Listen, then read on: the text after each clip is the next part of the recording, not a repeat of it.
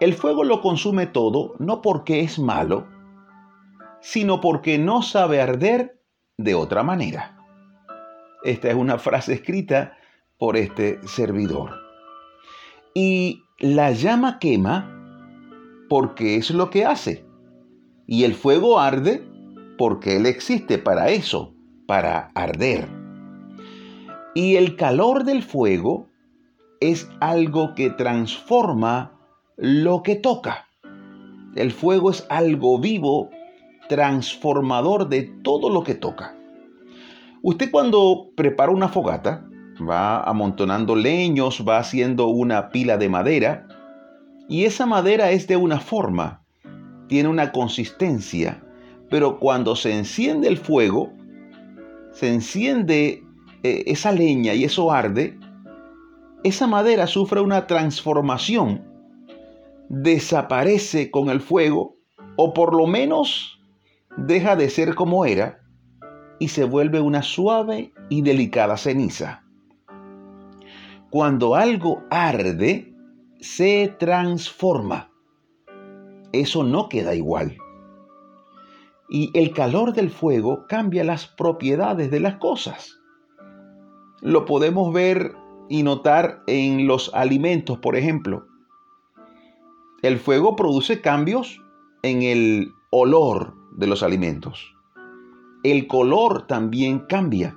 El sabor, por supuesto, el volumen, el peso, la consistencia, el fuego hace que cambien las propiedades de todos los alimentos y de cualquier cosa.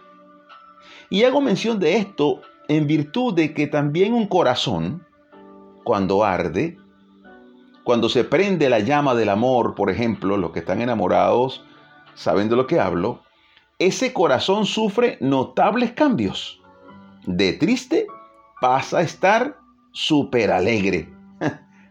Dígame usted, está enamorado. De estar pasivo pasa a estar activo. ¿Verdad? Se peina, se acomoda, se baña, se arregla y el cuerpo es otra cosa.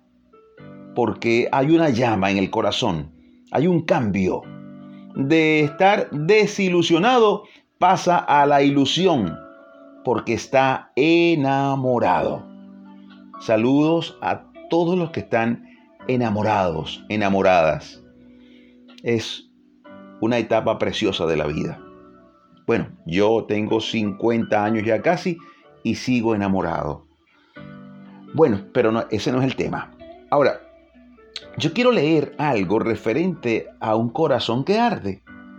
Y el contexto está cuando iban caminando los discípulos a Emaús y se consiguen con un personaje que los acompaña en el camino y comienza a hablarles. Ellos no le reconocen, pero cuando llegan al sitio de destino, ellos le invitan a que se quede con ellos. Él pasa y cuando parte el pan, ellos se dan cuenta que es Cristo.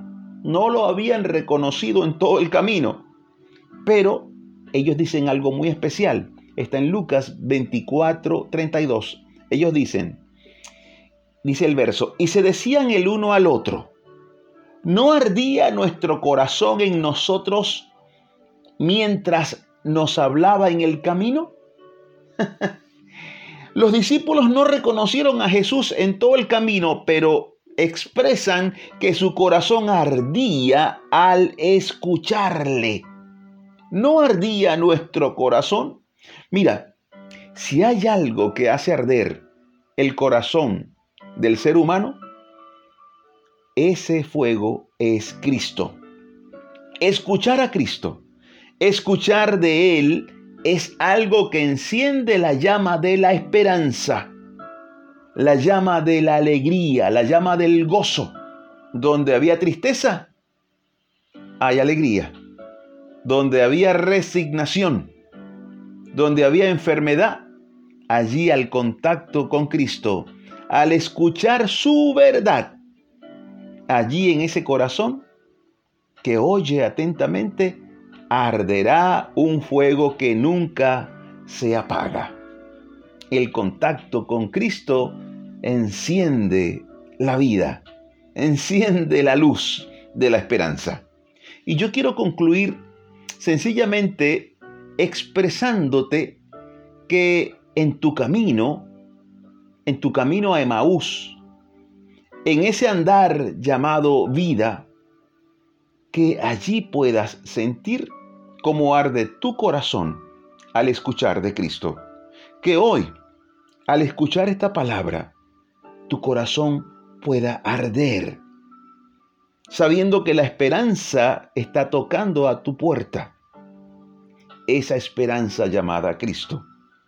Si ha habido enfermedad, problemas económicos, problemas familiares, esa llama traerá una nueva esperanza, una esperanza eterna para ti y para los tuyos. Yo te invito con todo mi corazón a dejar que ese fuego te transforme. Es un fuego que no te dejará igual. Jesús vino para darte vida y para dártela en abundancia. Yo quisiera orar contigo. Te invito por favor a que repitas después de mí estas palabras, pero hazlo con todo tu corazón. Di conmigo, Señor Jesús, necesito tu fuego en mi corazón. Quiero vivir la transformación que brinda tu calor. Hoy te reconozco. Hoy te acepto como el Salvador y el Señor de mi vida. Enciende en mí tu fuego y dame vida eterna. Escribe mi nombre en el libro de la vida y ayúdame a serte fiel. Amén y amén.